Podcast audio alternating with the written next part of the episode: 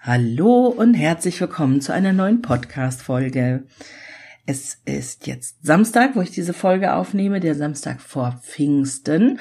Und nach dieser Podcast-Folge, wenn ich die aufgenommen habe, dann werde ich mit meiner Familie in das schöne, lange Pfingstwochenende starten und es mir so ein bisschen gut gehen lassen. Ich hoffe, dass ihr auch was Schönes geplant habt an dem langen Wochenende. Der Montag ist ja frei dass ihr irgendetwas macht mit Menschen, die euch gut tun und an Orten, die euch gut tun, damit ihr so richtig Kräfte wieder auftanken könnt. Ich denke, ihr habt euch das verdient. Ich habe das nämlich auch. In der letzten Woche war ich sehr fleißig. Ich habe meinen News, neuen Newsletter erstellt. Der geht jetzt also auch in dieser Woche raus. Wenn ihr den haben wollt, findet ihr die Möglichkeit zur Anmeldung über die Webseite www.stephanieselmer.com und für die neue Version des Newsletters habe ich mir was ganz Besonderes einfallen lassen. Es ist nämlich nicht nur ein Rückblick auf Themen, die schon waren oder ein Ausblick auf Themen, die bald kommen, sondern es ist auch immer mit dabei etwas aus dem Nähkästchen, weil ich immer wieder gefragt werde, wie denn so verschiedene Dinge bei mir laufen. Und dann erzähle ich mal so ein bisschen was darüber, was auch so Stolpersteine sein können, was mich beschäftigt. Ich plaudere also tatsächlich ein bisschen aus dem Nähkästchen. Und ein anderer Teil in dem Newsletter ist die Sektion, wen Sie unbedingt noch kennenlernen sollten. Da stelle ich in jedem Newsletter einen Kontakt aus meinem Netzwerk vor, jemanden, von dessen Arbeit ich überzeugt bin und der mich auch menschlich überzeugt. Und das sind natürlich Menschen aus den unterschiedlichsten Bereichen, also natürlich nicht nur Menschen aus der Unternehmensberatung, aus der Change Management Beratung, sondern aus allen Bereichen, die man sich nur vorstellen kann. Also der neue Newsletter steht in den Startlöchern und ich bin gespannt, wie er ankommt. Und das leitet auch schon ganz wunderbar in mein heutiges Thema über, nämlich in das Netzwerken. Ich glaube, es gibt in den Weiten des Internets da draußen niemanden, der noch nicht von Working Out Loud gehört hat. Der Hashtag WOL geht ja um die Welt und äh, es ist ein richtiger Hype entstanden. Falls du doch zu jemand, zu der Gruppe gehörst, die doch nicht weiß, was hinter Working Out laut steckt, das heißt nicht, dass die Leute arbeiten und dabei besonders laut brüllen, sondern es geht eher in die Richtung, ähm, tue Gutes und sprich darüber. Und ich habe mich in den letzten Wochen ein bisschen mit Working Out Loud beschäftigt. Ich habe sogar einen Working Out Loud Zirkel interviewen dürfen. Davon erzähle ich mal in einer anderen Folge noch. Ähm, was mich sehr gewundert hat, ist, dass meiner ähm, Ansicht nach Working Out Loud total überfällig war. Dass es das also bisher noch gar nicht gab. Und das mag jetzt auch an meiner Filterblase liegen. Ich bin ja jetzt seit zehn Jahren selbstständig und da ist es ganz normal, dass man sich mit anderen Selbstständigen und Unternehmern vernetzt, dass man Mastermind-Gruppen gründet, um sich selbst weiterzuentwickeln, dass man sich Ziele setzt und versucht daran zu arbeiten und die weiter zu ähm, erobern und dass man sich Feedback von anderen holt, wie es denn mit dieser Zielerreichung überhaupt läuft. Aber das ist unter Angestellten bisher scheinbar noch gar nicht so gang und gäbe. Das finde ich absolut schade und deswegen bin ich umso begeisterter, dass genau dieser Trend jetzt so um sich greift. Also, ich erkläre mal kurz in meinen Worten, worum es bei Working Out Loud geht.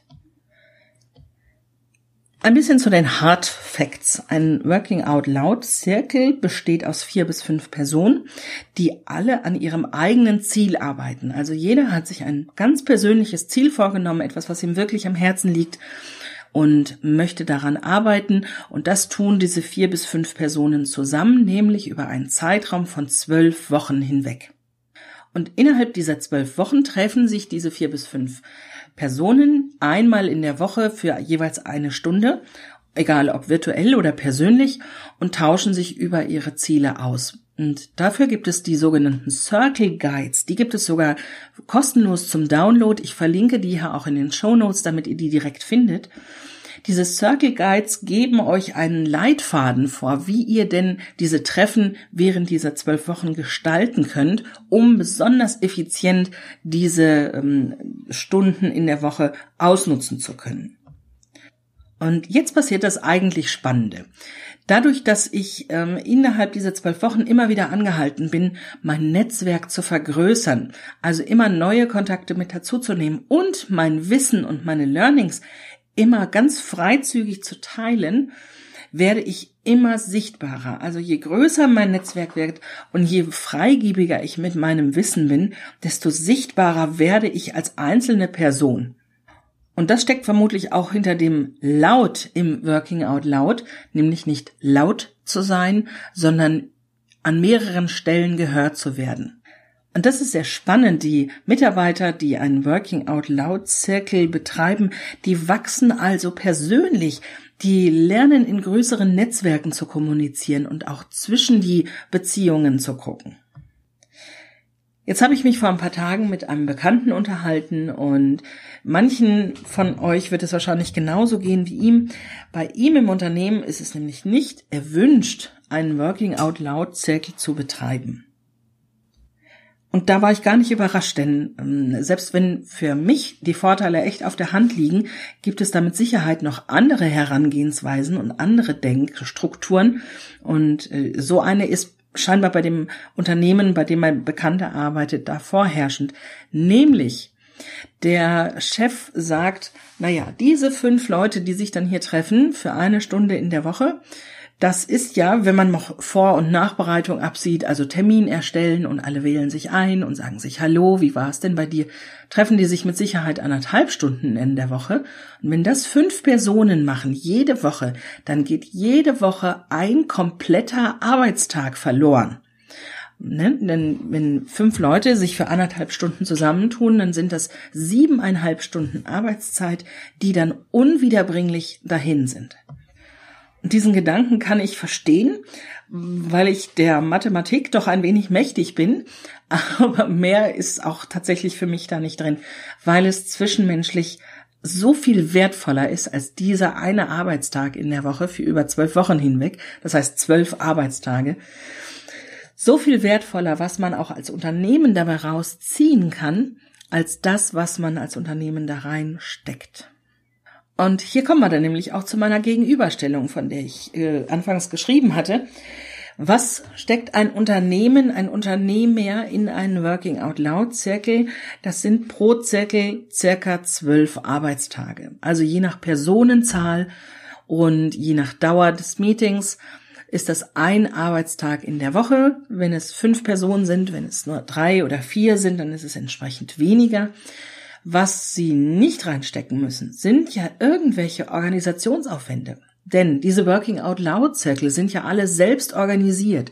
Es gibt einen Timekeeper, es gibt einen Moderator und die sorgen dafür, dass die Zeiten eingehalten werden und dass das Team auch dieser Working Out Loud Zirkel jede Woche etwas zu tun hat. Der bereitet also diesen Working Out Loud Zirkel vor, dieses Meeting vor, liest den Circle Guide und versucht die Übungen daraus schon mal vorzubereiten, damit dieses Team auch direkt arbeiten kann.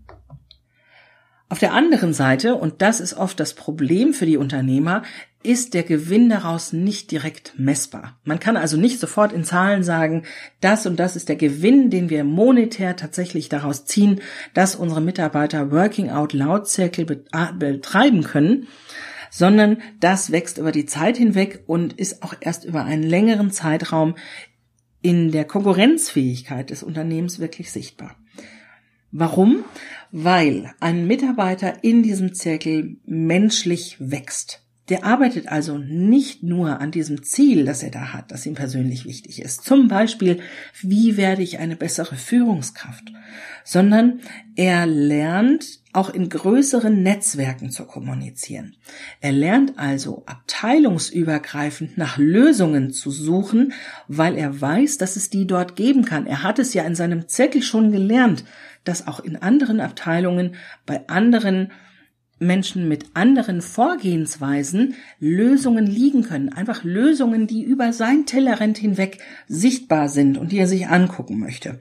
Und das ist das, was die Unternehmen doch heute wollen, dass die Mitarbeiter selbstständig denken und nach Lösungen suchen, von denen sie bis dahin noch gar nicht wussten, dass es sie geben könnte, einfach weil sie außerhalb ihres Denkraumes sind. Und genau damit man solche Lösungen findet, muss man lernen, außerhalb dieser Denkräume überhaupt erst einmal zu agieren. Und genau dabei hilft einem der Working Out Loud Zirkel. Das ist also nicht nur dieser Zirkel an sich, der diesen Nutzen bringt, ja, ich muss zugeben, der bringt dem Unternehmen wahrscheinlich sogar den wenigsten Nutzen, weil der Mitarbeiter ja an seinem eigenen Ziel arbeitet. Natürlich das Netzwerk hinten dran, das er sich aufbaut, ist schon für spätere Arbeiten auf jeden Fall sinnvoll.